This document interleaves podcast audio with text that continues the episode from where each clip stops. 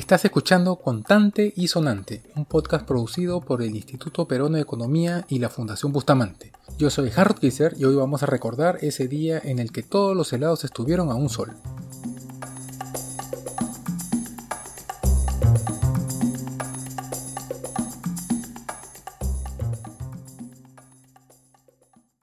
Nadie va a poder discutir que Donofrio es una marca con mucha historia en el Perú. Esta marca de helados que está muy cerca a nosotros, sobre todo en verano, cuando vamos a la playa, cuando estamos en los parques, cuando estamos paseando por la ciudad. Vamos a cruzarnos con heladeros que pasan por ahí, por allá, con la corneta esa bastante característica y con su carretilla amarilla, con letritas azules y el logo del solcito comiendo un helado. La marca Donofrio tiene muchos años en el Perú, tiene bastante historia, pero quizás valga la pena arrancar la narración en diciembre del año 1990, cuando fue comprada por Gloria. Este grupo la tuvo por 7 años. En ese tiempo mantuvo liderazgo, tenía alrededor del 70% del mercado limeño de helados, que es un montón. No cabe duda que era un excelente negocio. En 1997 la venden a Nestlé por 80 millones de dólares. En ese entonces se consideraba que a pesar de que Donofrio vendía bastante bien y le iba bastante bien, había mucho espacio para el crecimiento, que en realidad en el Perú en general se consumía poco helado para la cantidad que Nestlé estimaba que se podía llegar a consumir. Nestlé había estado negociando por años en realidad, y la alternativa a comprar Donofrio era introducir una de sus propias marcas.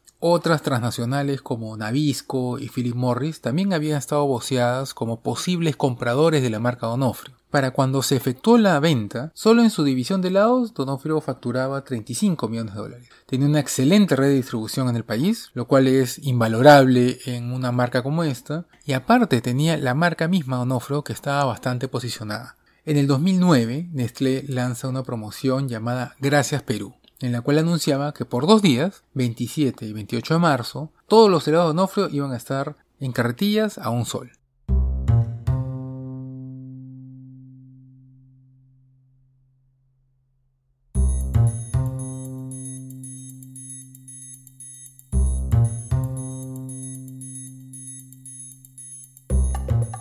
Queríamos saber cómo le ido con la promoción el día de ayer y el día de hoy primero.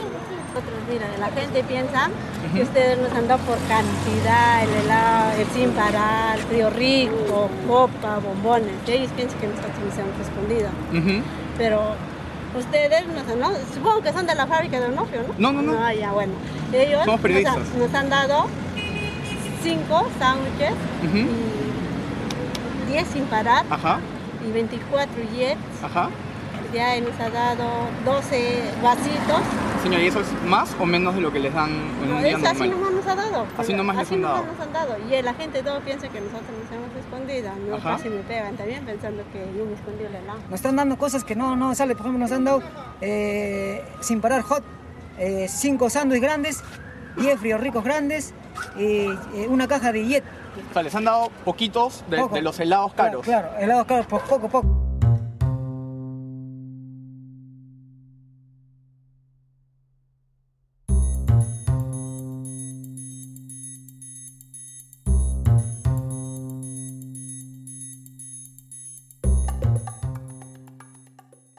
A ver, lo que yo recuerdo era que fue una promoción que parecía en apariencia genial.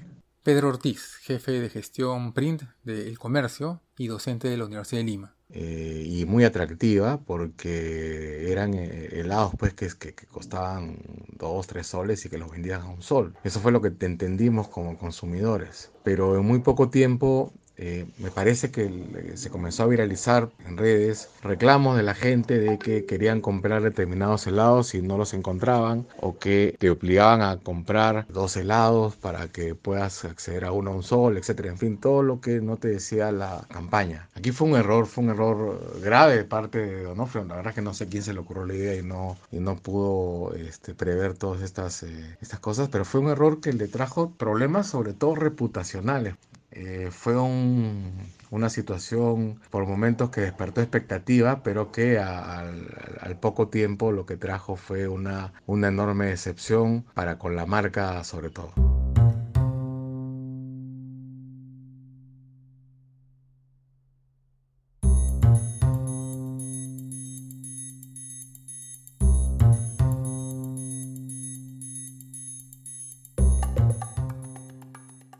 O sea, Donofrio les había dado pocas unidades de los helados populares y no pudo hacer frente al incremento de la demanda.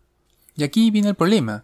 Sabemos que un producto típicamente será más demandado si esté más barato. Eso es normal y totalmente esperable. Y si bien cuando un producto es más barato, los consumidores lo van a querer comprar más, por el otro lado, los que lo ofrecen lo van a querer brindar menos, porque van a preferir enfocar sus recursos, que típicamente son limitados, a aprovechar oportunidades de negocio en otros mercados. En esta ocasión, el precio de los helados que típicamente estaban a más de un sol, bajaron a un sol, y la cantidad demandada de ese producto creció porque la gente lo quería más. Un helado más barato va a ser demandado más. El problema fue que la cantidad ofertada no se ajustó.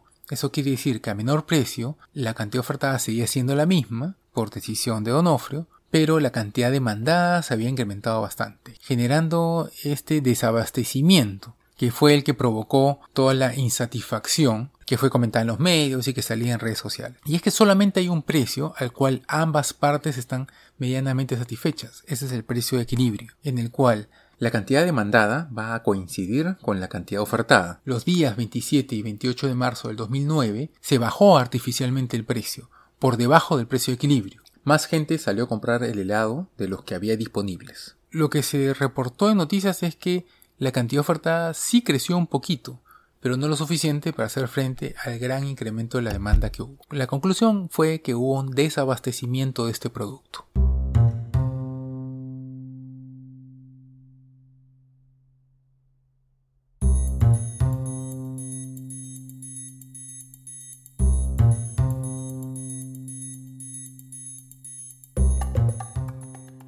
Tema apasionante, tema complicado de explicar, pero vamos a tratar de manejarlo en menos de dos minutos. José Ignacio Beteta, presidente de la Asociación de Contribuyentes del Perú y director del Centro de Desarrollo Integral. Cuando uno le pone un precio a su producto, imagina que tú haces una torta, imagínate que tú haces una ropa, un vestido o una, una pieza mecánica o, o produces papa, frutas, tú gastas en hacer que ese producto se vuelva realidad. Pero no solamente gastas, sino que además le asignas un valor. Y ese valor es un valor que más o menos comparas de los demás que venden lo mismo. Pero además le asignas un valor afectivo, espiritual. Porque tú dices, oye, este producto a mí me ha costado mucho, porque lo he hecho con mucho cuidado, se diferencia de esta manera de los demás productos y le pones un precio. Ese precio puede ser aceptado o no por la gente, pero es un precio que refleja lo que pasa en tu empresa, en tu proyecto, en tu producto tus préstamos, tus alquileres, tus trabajadores. El precio entonces, si te das cuenta, no es algo fijo que se pueda manipular así nomás, es un reflejo de la realidad. Es como si yo te dijera, oye, te voy a tomar la temperatura porque creo que tienes fiebre. Entonces viene el doctor, la enfermera y te toma la temperatura. ¿La temperatura qué cosa es? Es un reflejo de lo que pasa en tu cuerpo. Si yo luego no quiero aceptar tu temperatura y digo, oye, tú no tienes 37.8, tú no tienes 38, y tiras el termómetro, solamente estás controlando supuestamente el reflejo, el dato de la realidad, la señal. Pero la realidad sigue siendo la misma. El paciente está enfermo.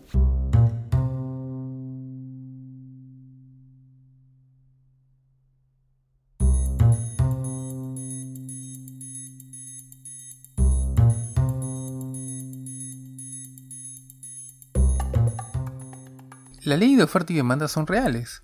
Es algo que se cumple todo el tiempo y que lo estamos constatando día a día en realidad. Lo que sucedió con los helados de Donofrio de un sol es una constatación de eso. Pero también es un ejemplo de cómo distorsionar el mercado no siempre es buena idea. Lo que hizo Donofrio es una manera de distorsionar el mercado.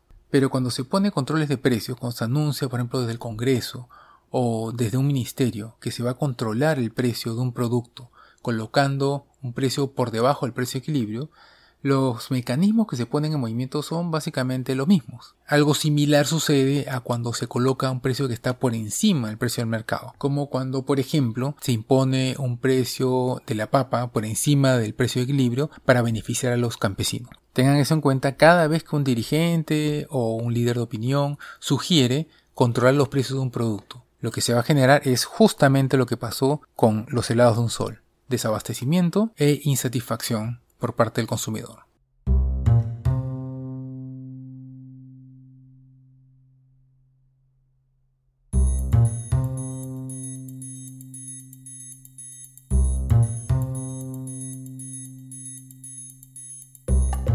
Y eso es todo por hoy. El audio de archivo es de Semana Económica. Gracias a Pedro Ortiz y a José Ignacio Beteta por sus aportes. Ambos nos mandaron sus audios por WhatsApp, respetando el distanciamiento social, por si acaso. Tratamos de ponernos en contacto con el área de prensa de Donofrio, pero no obtuvimos respuesta. Manténganse atentos que tenemos varios episodios con más contenido económico en camino. Más bien, si quieren sugerir un tema o hacer un comentario, pueden hacerlo a ipopinión.ip.org.p. Contante y Sonante es una producción del Instituto Peruano de Economía con el apoyo la Fundación Bustamante. Participaron en la producción de este episodio María Pía Benavides, Julia Valdivia Rivera y Diego Macera. La música es de bensound.com. Todos los episodios de Contante y Sonante están disponibles gratis en la página web del Instituto Peruano de Economía y en las plataformas usuales como iTunes y Spotify. Gracias por escuchar, nosotros volveremos la próxima semana y hasta entonces cuídense todos.